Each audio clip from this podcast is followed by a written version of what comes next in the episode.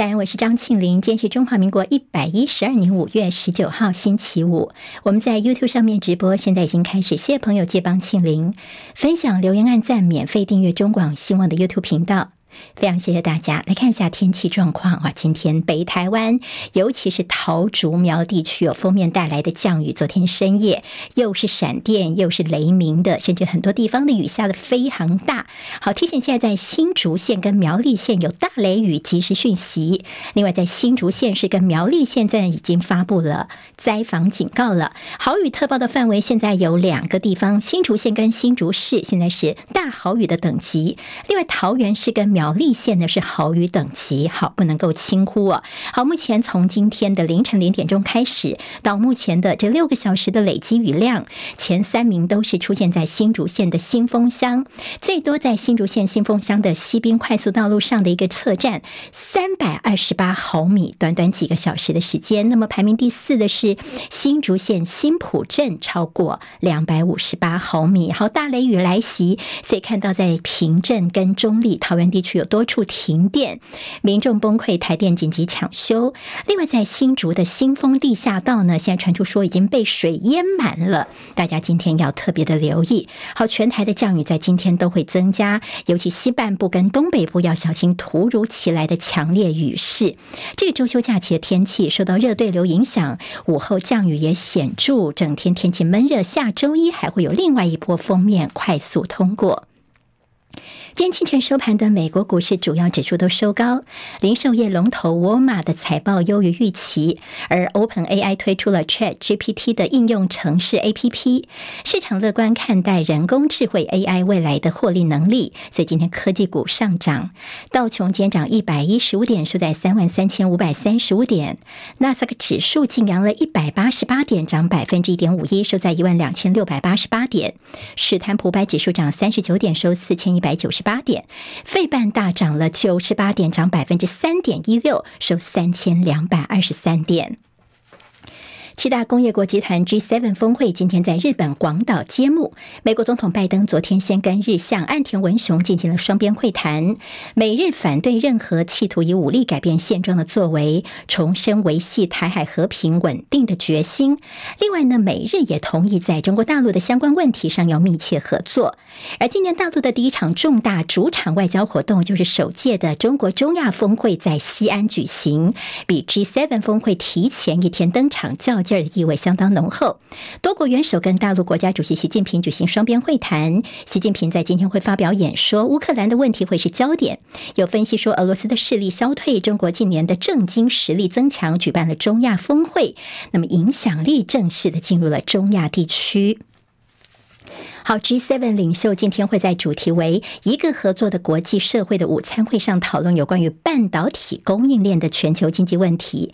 英国会发布他们的半导体战略，其中会名列需要降低从台湾等地缘政治敏感地区进口半导体的依赖。岸田昨天有会见包括台积电、呐英特尔、美光等高层的所谓半导体峰会。台积电董事长刘德英在会后发布声明，台积电会继续的投资日本。主计总处在二十六号会公。公布最新的经济预测，国发会同日也会预测公布四月份的景气灯号。外界觉得台湾今年的经济成长率能不能够保二呢？国发会坦言，今年上半年出口不尽理想，GDP 保二确实是一个挑战。在新北市有个幼儿园非常离谱的赵姓女老师，为了方便管教，她竟然喂食安眠药给幼儿吃。检方昨晚复讯之后呢，这个老师以两万块钱交保。新北市教育局表示，最终裁罚六十万，并且通报全台湾的教保系统，终身不任用。法国网球公开赛在这个月二十八号开打，红土之王纳达尔宣布因伤退赛，今年都不会有比赛了。另外，他也宣布说明年打完之后，他就要正式退休了。好，接下来我们进行十分钟早报新闻，用十分钟时间快速了解台湾今天的日报重点。我们今天先从《自由时报》头版头条看起。好，那么大概也发生在现在这个时间啊，清晨五点钟，台美会共同宣布台美二十一世纪贸易倡议。好，那么现在最迟是在下个月就会签署，而今天清晨会公布的是将有八十条的第一批的协议。当然，清明在刚刚进播音室之前还没有看到相关的协议内容。今天在自由时报把这个消息做到头版头条，工商时报头版也说，在今天清晨五点钟，台美双方会同步对外来宣布这个最新的进展。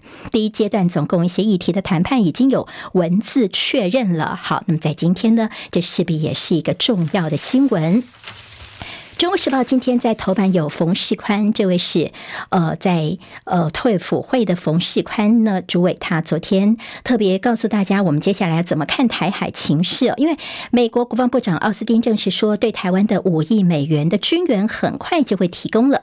里面的内容呢，当然就是比照乌克兰的模式，给我们像是什么呃这刺针的防空飞弹啦，还有一些什么反装甲飞弹等等。退辅会主委冯世宽昨天在立法院面对媒体的询问说：“哎，怎么样看？”美国要给台湾这个无偿军援，冯世宽语重心长的说呢，突然接到无偿的这个援助，你一定会付出不可预期的代价。这代价是什么呢？我没有办法回答。好，美国的军援是否意味着台湾的危机？台海危机正在增加。其实，对于美国的一些军援方面呢，军方的态度也是有些提防之心的。因为如果你只能够买美国的武器的话呢，长远来说就是美方指导台湾的建军跟作战规划，我们的国防就会失去建军的主导性。不过这次五亿军援，军方觉得说是因为美方你延迟给我们台湾武器，所以但是一个呃作为补偿哦，所以在内部倒是没有什么太多反对的声音。中国时报今天的头版头条是侯友谊在被这个国民党征召。然后之后呢，国际媒体也高度关注。其中，《纽约时报》说，侯友谊走中间路线，可以降低台海的紧张情势。好，在周三的时候正式征召侯友谊代表国民党进驻二零二四。外国媒体普遍形容说，侯友谊叫做温和派，试图在台湾跟中国关系的议题上走一条中间路线。而国民党也希望提名侯友谊，能够吸引到忧心当前两岸情势紧张的选民。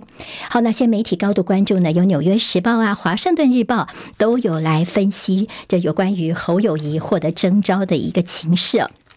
说呢，也国民党将把重返执政寄望为一个新型的候选人，就是一名广受欢迎，在棘手两岸问题上像是一张白纸的地方首长，所以他就变成国民党的理想人选了。好，在中共官媒呢，昨天晚间有刊出简短的报道，提到侯友谊，那么在国民党方面征召他参选下届台湾地区领导人。好，但是对侯友谊，他对于尤其外交啦、两岸之间的事情，到底熟不熟稔呢？大家也非常的关注啊。那么。他就说，国际外交啊，台美关系似乎他论述不足。侯友谊曾经说，他在美国在台协会，他官员会面至少八次，但是其实，在新冠疫情解放边境以来的一些美国官员呀、代表团等等都没有见过侯友谊哦。所以，侯友谊如果要展现他的国际视野，要评估访美的时程。学者则说呢，其侯友谊在外交上面不是一张白纸。像近侯人士就说，最主要是因为他之前的身份不是参选人，所以不能够。在一些公开场合大谈台美关系，国民党其实也觉得说侯友谊不是问题哦，因为国民党自己跟对美关系等等，在国际关系方面也已经有些相关非常成熟的机制了，所以其实可以补足这一点的。媒体人赵少康提三原则，就说这个侯友谊是嘉义出身，父亲在市场卖猪肉，比较少涉入政治议题，在南部比较讨好，那么也比较不容易被民进党戴红帽子。也就是接下来国民党只要能够掌握南部小输、中部打平、北部大赢的话呢，侯友谊看起来机会还是不错的。今天在联合报说侯友谊允诺捐心，好，他应该是代职参选，市政不停歇，就有没有可能找郭台铭当副手？手呢？侯友谊说呢，他们两个人在一些理念，像是和平、繁荣、清廉理念都是完全一样的，未来一定会团结并肩作战。好，在侯友谊在三重开讲出发，最近在联合报也做一些分析。那么柯文哲呢？这边对绿营其实最近警告侯友谊所谓落跑，柯文哲则是说，你侯友谊要不要辞职，马上就要面对哦。那还说呢，侯友谊接下来会不会来拜访所谓的蓝白整合呢？他就说，那等到来。您这边出牌之后，我再来看。其实柯文哲他也对于郭台铭最近的处境，他表示有些同情哦。他说现在突然变成是征召侯友谊，郭台铭一定非常的 shock。他说如果我是郭台铭的朋友的话，不会在这个时候去拜访他，去打扰他，应该让他好好的冷静一下。好，国民党征召侯友谊，那么之前呢，这柯呃郭台铭他也是大气成拳，在脸书上面宣布之后，在国民党当然希望定于一尊，不要节外生枝；绿营当然希望见缝插针了。不过，你如果有留意昨天下半天，包括网络新闻、政论节目、自媒体的一些节目内容呢，就开始把一些郭台铭自己、郭办他们对于整个的征召过程，他们的一些委屈或者是不满呢，其实有蛮大篇幅的。那么，甚至呢，郭台铭现在还说了一句话说，也许他不该相信朱立伦的每一句话。那么还有说法说他已经拉黑封锁了朱立伦跟黄建庭他们的电话，还有 lie 哦。好，那么这个相关的新闻其实对蓝营来说，朋友会非常有感。那么《中国时报》今天是只字未提，《联合报》今天在内页的 A 二版面下面的这个小板块呢，那么就是谈到说，哦，在这里好说呢，到底昨天的一些内容是什么？当然，今天《自由时报》的内页好做的比较大，在下面这边说，哎，国民党现在问题不小哦。好，我们看到底是怎么一回事呢？因为其实，在有些媒体人呢、他们也跟国办这边有一些联系哦，像是黄光琴呢，他就说，就他所掌握到郭台铭给的第一手消息，就是呢，朱立伦曾经告诉郭台铭，在五二零之后会做两次滚动式的民调。那怎么突然又提前到了五月十七号就要宣布呢？好，中间有些过程，到底有哪些误解，或者是刻意误导，或者是所谓的设局吗？好，那么现在呢，郭台铭就感叹说，也许自己错在不应该相信朱立伦的每一句话。国民党说呢，相信郭台铭应该知道提名的时程。好，其实对于这个，还包括说，呃，有一个说法说，其实郭台铭啊有跟朱立伦讨论说，哎，这个民调的问题怎么好像在中南部没有起来？那朱立伦就说：“哎呀，那是因为你到中南部见了很多的牛鬼蛇神呐。”好，那那那郭台铭就说：“啊，那不是你叫我去的吗？谁是牛鬼蛇神呢？”当然，昨天大家很多点名，哎，这个郭台铭到中南部见过谁嘞？见过颜清标，见过后韩国瑜，见过这个张荣卫。你所谓的牛鬼蛇神指的是他们吗？好，听起来其实非常的刺耳，在蓝营的内部也有些不同的感觉了。好，另外就是呃，郭台铭是不是知道自己其实不会被征召呢？呢，还是他一直都被误导呢？据了解呢，在这个呃周一的时候呢，郭台铭一直都以为自己是会被征召的。那么后来呢，到了周二的时候呢，情况才变化。那么周一，呃，他知道自己觉得还是会征召呢。是十六号的时候，还跟陈玉珍他们讲说，就不要开什么听我的记者会，免得太刺激侯友谊他们阵营了。就到十六号，媒体都报道说，这中常会到时候要征召的是侯友谊。这时候，郭台铭他们就打电话，主动去找朱立伦，一问之下才知道，哦，原来自己不是被征召，征召会是侯友谊哦。好，那么还有说这个郭守正呢，对于这所谓说，呃，在礼拜三的。的中常会，郭台铭有被邀请，说我们没有被邀请啊。那黄健庭就说：“那你你们现在下午要不要来呢？”好，那么说听说郭守正也大骂了大概半个小时的时间了。哈，现在说呢，已经拉黑了朱立伦跟黄健庭的联络方式了。郭台铭不但不打算出席国民党五二零的这个记者会，所谓的团结誓师记者会，近期呢有可能会带家人去日本散散心哦。好，那么今天呢，陈玉珍呢的这位立委听说是会出来。开记者会哦，是不是还原一些经过呢？那么还有说法说，郭台铭郭办方面现在在联系一些媒体，要做一些专访。好，那么对国民党来说，似乎现在这个风暴还有续集。国民党内则是强调说呢，这好事者的见缝插针，希望大家呢不要太上当了。好，那么这今天也会是一个重点的内容，大家可以参考一下。联合报今天在头版头条，我们刚刚新闻有提到说 G7 啊，拜案会反对武力改变现状。那么下半版面是蔡政府执政七年，蔡呃蓝营轰七缺。好，明天是五二零了，所以就体检一下蔡政府任内的一个做法。所谓的七缺是哪七缺呢？缺蛋、缺电、缺药、缺水、缺地、缺人力、缺人才。而且政府挡疫苗，大家是印象深刻。而在府院。党明天则会共同宣传七年政绩，说我们在外交、国防、经贸、能源多方面成绩都很亮眼。民众党柯文哲呢，昨天是号召年轻人入党当造浪者，要抢攻的是年轻选票。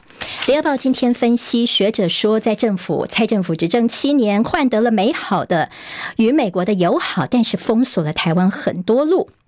所谓的经贸亮眼数字三个假象，那么在曾明宗方面，用他的财经专业也帮大家破解一下。低薪依旧，青年最不满的是高房价的问题。好绿官员的对高房价的不食人间烟火，今天在中时跟联合的内页都有大作。好，还记得吗？我们的副总统赖清德呢，他之前提到说，哎，这个年轻朋友，你有没有注意到我们的房价正在下降？哦，大家觉得会不会跟我们感觉差太多了呢？后来也有内政部长。林佑昌说呢，年轻人买不起房子是因为你没有提早做好规划。昨天提油救火的是这位是劳动部的次长李俊毅，他说呢，其实不是年轻人买不起台北的房子，我们中老年人也买不起，但是没关系，大家买不起台北的房子可以来嘉义买。好，来我们嘉义买房子。大家说你这是讲干话吗？这听起来根本就是冷消微哦。比如说呢，第一个嘉义的房价是不是有因此上涨？那么嘉义其实房价也不算便宜哦。甚至说，那我在台北。上班，你叫我到嘉义去买房子，难道你要帮我补助交通费吗？好，提油救火，在民进党内呢，诈骗团体 IMB 跟绿营关系非常的好。成欧珀在宜兰县，这成欧珀呢，它的这过去。他的竞选办公室，甚至他保姆车都是这个诈骗集团的成员，他们这边所提供的。所以现在有人说叫他退选绿营自己的人，在这样的爆料吗？会不会冲击到绿的全台选情呢？可以观察一下。两大财经报都关心是台股喷出飞跃万六。好，那么台股呢，多头气盛，登上万六消息，所谓的五二零行情是不是有谱呢？朋友可以参考一下。十分钟早报新闻，我是庆玲，下次再见喽，谢谢大家，拜拜。